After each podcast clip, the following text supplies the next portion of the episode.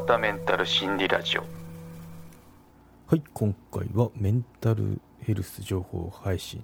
気をつけていることについて取り上げてみようと思います。はい。メンタルヘルス情報配信を私はしてるわけなんですけどその時に気をつけていることっていうのを、まあ、サブスク会員限定なんで話してみようかなと思いますね。はい。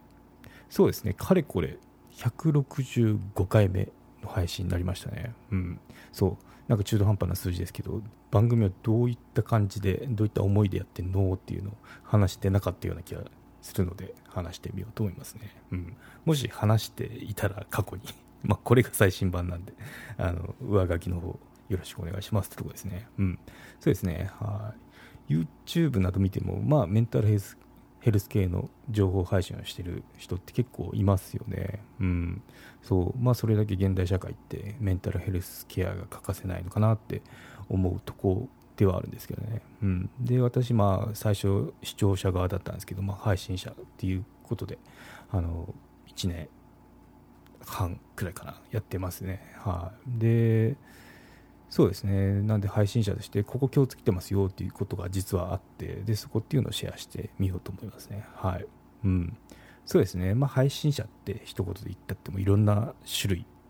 まあ、なんだろうジャンルがありますよね。癒し系からジャン炎上系 お騒がせスタイルとかコメディとかいろいろありますよね、うん、でメンタル系を見ると、まあ、体験談とか、まあ、患者視点ですよね、うん、私と同じくその元給食経験者ですとかそういったあの経験談を語っているスタイルっていうのもあります。あとは本当に教育系。これはもうお医者さんが配信してて医師が YouTuber やってるよとかあの逆に逆にじゃなくてその初めて見た時は新鮮でしたけどね、うん、でもどんどんそれから増えてってでああそういう時代なんだなって思いましたね。そう。有名な方とかいますもんね。うん、であと、まあ、カウンセラーもいらっしゃいますよね。うん、な感じでどんどんあの盛り上がっちゃいけないけど盛り上がってるなっていう気がしますね。はい。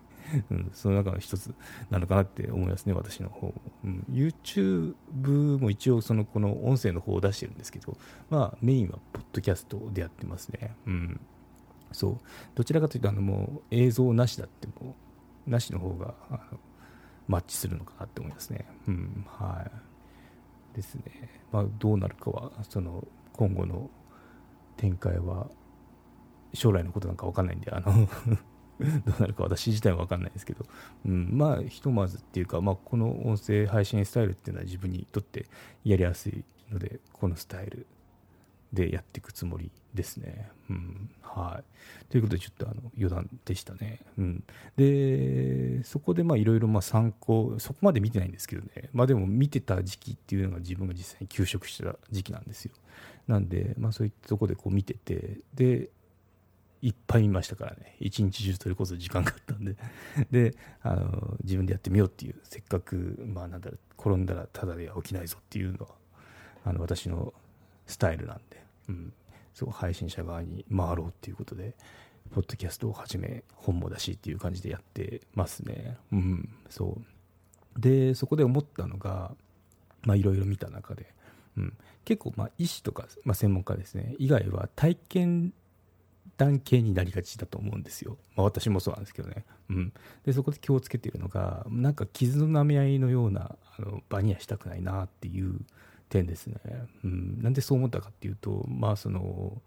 まあ、いっぱい見た時にその気づいたことがあって、まあ、このいろいろこう知識を吸収したくて見てるわけですよ。勉強目的ですよね、うん、適応障害って何なのとかあのこういったもの食べるといいよとかお日様浴びて散歩しましょうみたいなのをこうどんどんあそうなんだって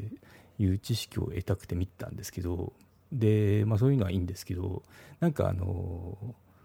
適応障害っていうかどちらかというとうつの方があの多くてでずっとこう調子悪いんですよその私が2ヶ月かな休職したのがその時見たってもずっとその人はもっとも何年も前からずっと調子悪いですって言ってこれ治ってないよなと思ったんですよね。うんなので、まあ、そのうつって結構こう時間がかかるっていうのは全然適応障害とは違うあのステージではあるんですけど、まあ、なんかそれ見てって元気になれるかなって言ってなんかそうは思えないなって思ったんですよ。まあ、そのうつの方っていうのはそのそこでこうああ私だけじゃないんだっていうそのなんだろうことを知れるチャンスになってそれはそれで全然ありだと思うんですけど適応障害の場合またちょっと違うんで治ったらあの忘れるくらいなんで そうそうしちゃうとなんかいつもこう調子悪いです調子悪いですっていうのをこうなんだろうせっかく、まあ、視聴者とかこう聞いてくれる方がリスナーですね。リリスナーが聞くわけですよ時間割いて。そういう時になんかこうちょっともやもやしたりとかアンハッピーなままなんだろう10分くらい聞いて終わるっていうのはなんかあのちょっとそうじゃないよなって私は思ったんですよね、うん、なんで私の番組だとなんかこう聞いててあのあなんかあそういうことが言われてるんだとかあそういった考え方もあるのねっていうようなこうなんか一つでも発見があってでああってなんか聞いてよかったなっていうような風に終わった。有料チャンネルのご案内をいたします。サブスク版チャンネル「ひろわたメンタル心理ラジオプレミアム」を Apple Podcast で木曜に配信中。サブスク会員は今までの会員限定エピソード全てを聞くことができます。Windows の方も iTunes から聞くことができます。トライアル期間も設けてございます。ご登録して応援いただけると励みになりますのでどうぞよろしくお願いいたします。